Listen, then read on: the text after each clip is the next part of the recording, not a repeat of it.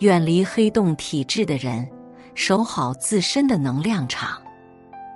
圈层突围里提到过一个黑洞人的概念，意思是生活中有些人像黑洞一样，不停散发暗黑能量，将周围的人吞噬于深不见底的泥沼之中。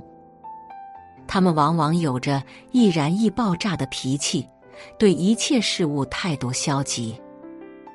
与他们相处久了，便会觉得万物阴暗，身心萎靡。甚至丧失对生活的热情。正如一句话所说：“你不快乐，是因为你没有好好爱自己，且常常因为别人而消耗自己。”人立于世，已属不易，余生一定要远离那些黑洞体质的人。一情绪黑洞。作者小野哥在基米漫画社上发布的一组漫画，引得无数网友共鸣。漫画主人公是作者的一个朋友，和妻子结婚半年就离婚了。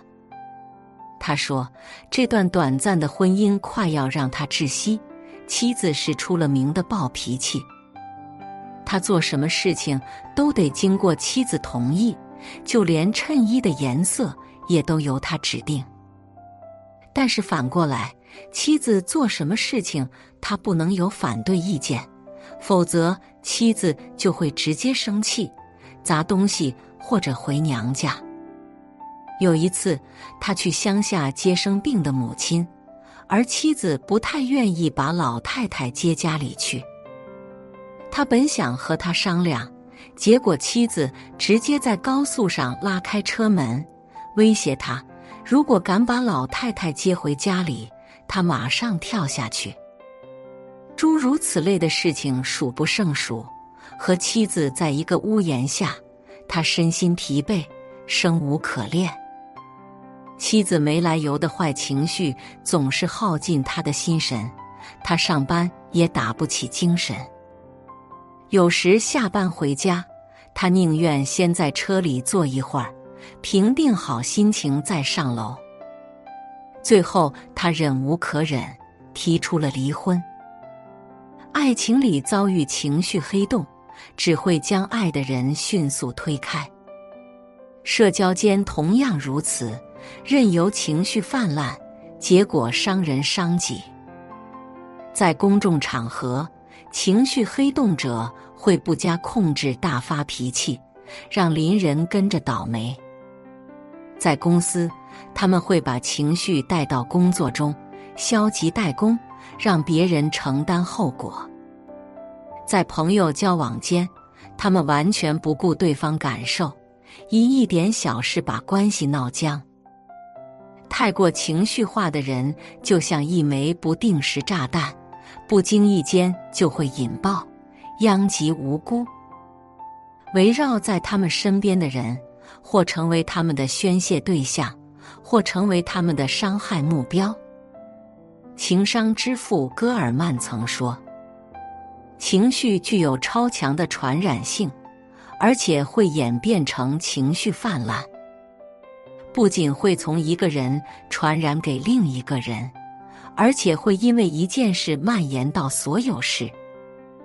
对于情绪黑洞的人，不必纠缠。”不必争辩，保持沉默并敬而远之，才是保护自己的万全之策。二、能量黑洞。知乎上有个问题：为什么要远离负能量的人？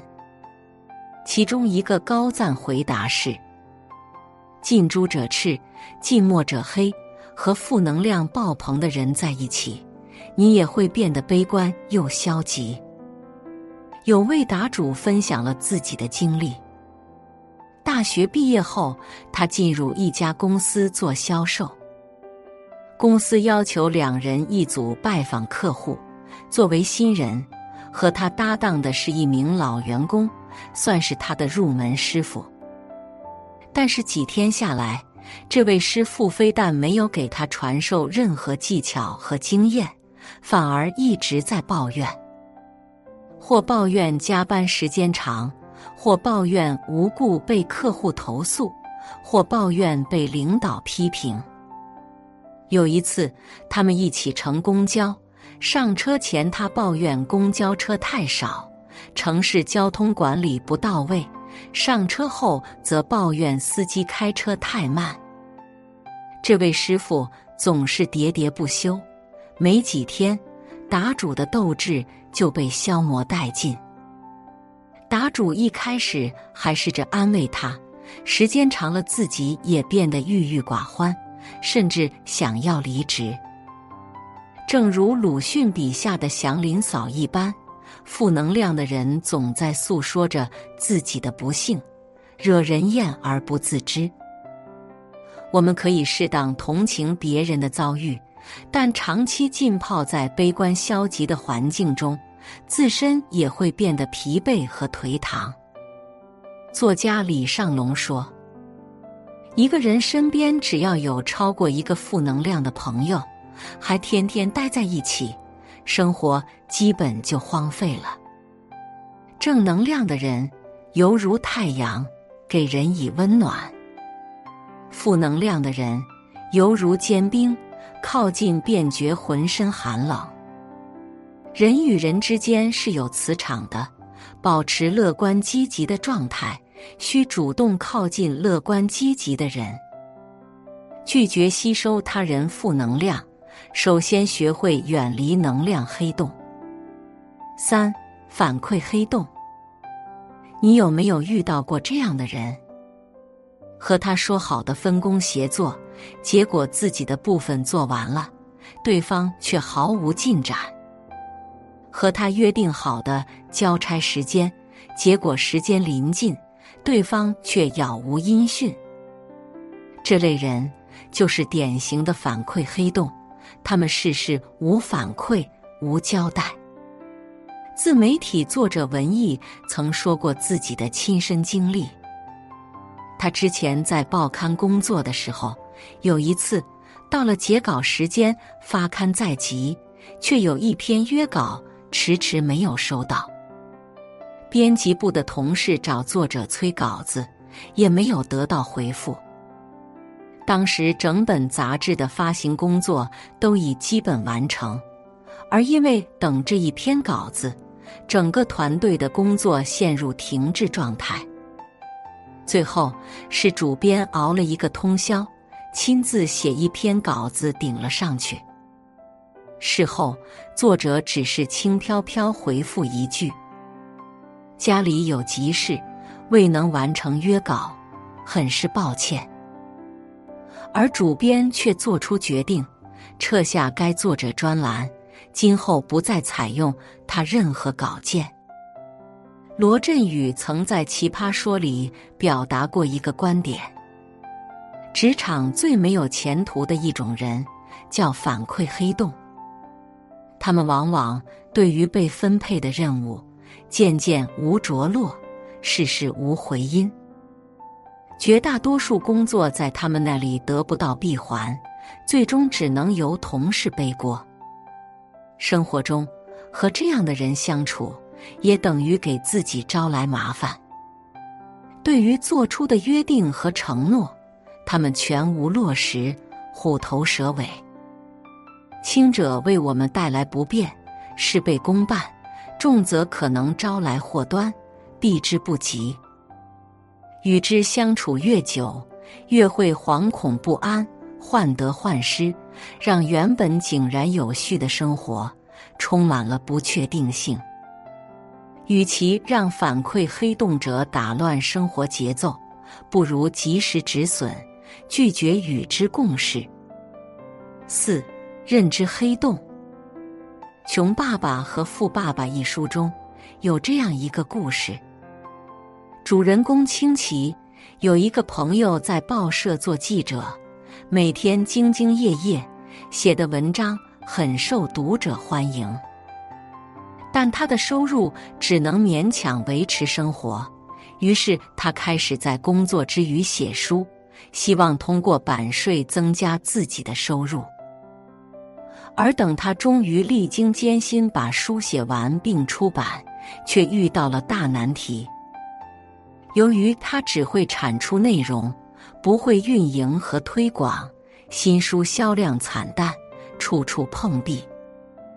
他整个人也开始怨气连天，认为自己空有一身才华，却无人欣赏。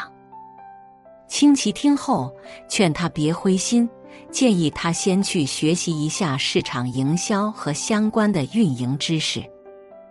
结果女记者一听就生气了：“不要把我和销售人员混为一谈，我绝对不会去接触销售的工作，太掉价了。”清奇无奈的摇了摇头，他只是觉得可惜，如果对方能跳出狭隘的事业观。事业定会有所突破。然而，他知道对方听不进他的话，便不再规劝，也不再争辩。视角狭窄、固执己见，这是认知黑洞的典型表现。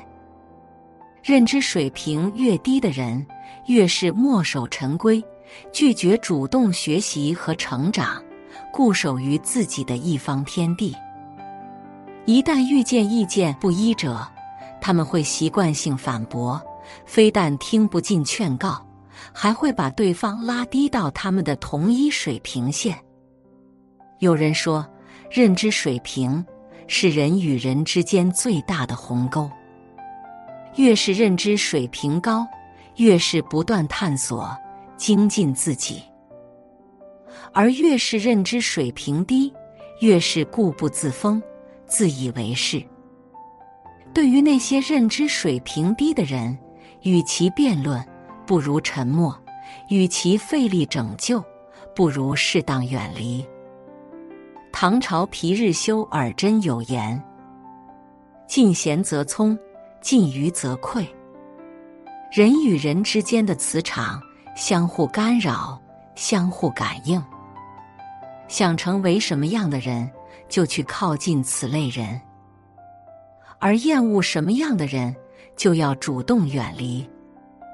远离情绪黑洞，不为他人情绪买单；远离能量黑洞，不被他人吸食能量；远离反馈黑洞，不被他人敷衍拖累；远离认知黑洞，不因他人内耗自己。